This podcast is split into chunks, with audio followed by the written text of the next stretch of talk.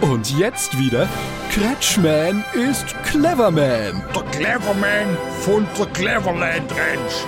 Heute Clevere exotische Tierhaltung. Oh, was ist denn das schon wieder? Beim großen Energiesparen ist jetzt einigen aufgefallen, dass das Halten von exotischen Viechern, also solche, die viel Wärme brauchen, ganz schön teuer werden kann. Oh ja, und das muss nicht sein, wenn man zum Beispiel Warmblütler und Kaltblütler zusammen unterbringt. Genau, weil das gleicht sich dann schön aus. Temperaturmäßig. Trotzdem weiß ich nicht, ob das jetzt so clever war, Was? dass man diese zwei Riesenechse und den Eisbären zusammen in ein Zimmer gesperrt hätten. bald wieder mehr von Cleverman. Nur im Cleverland.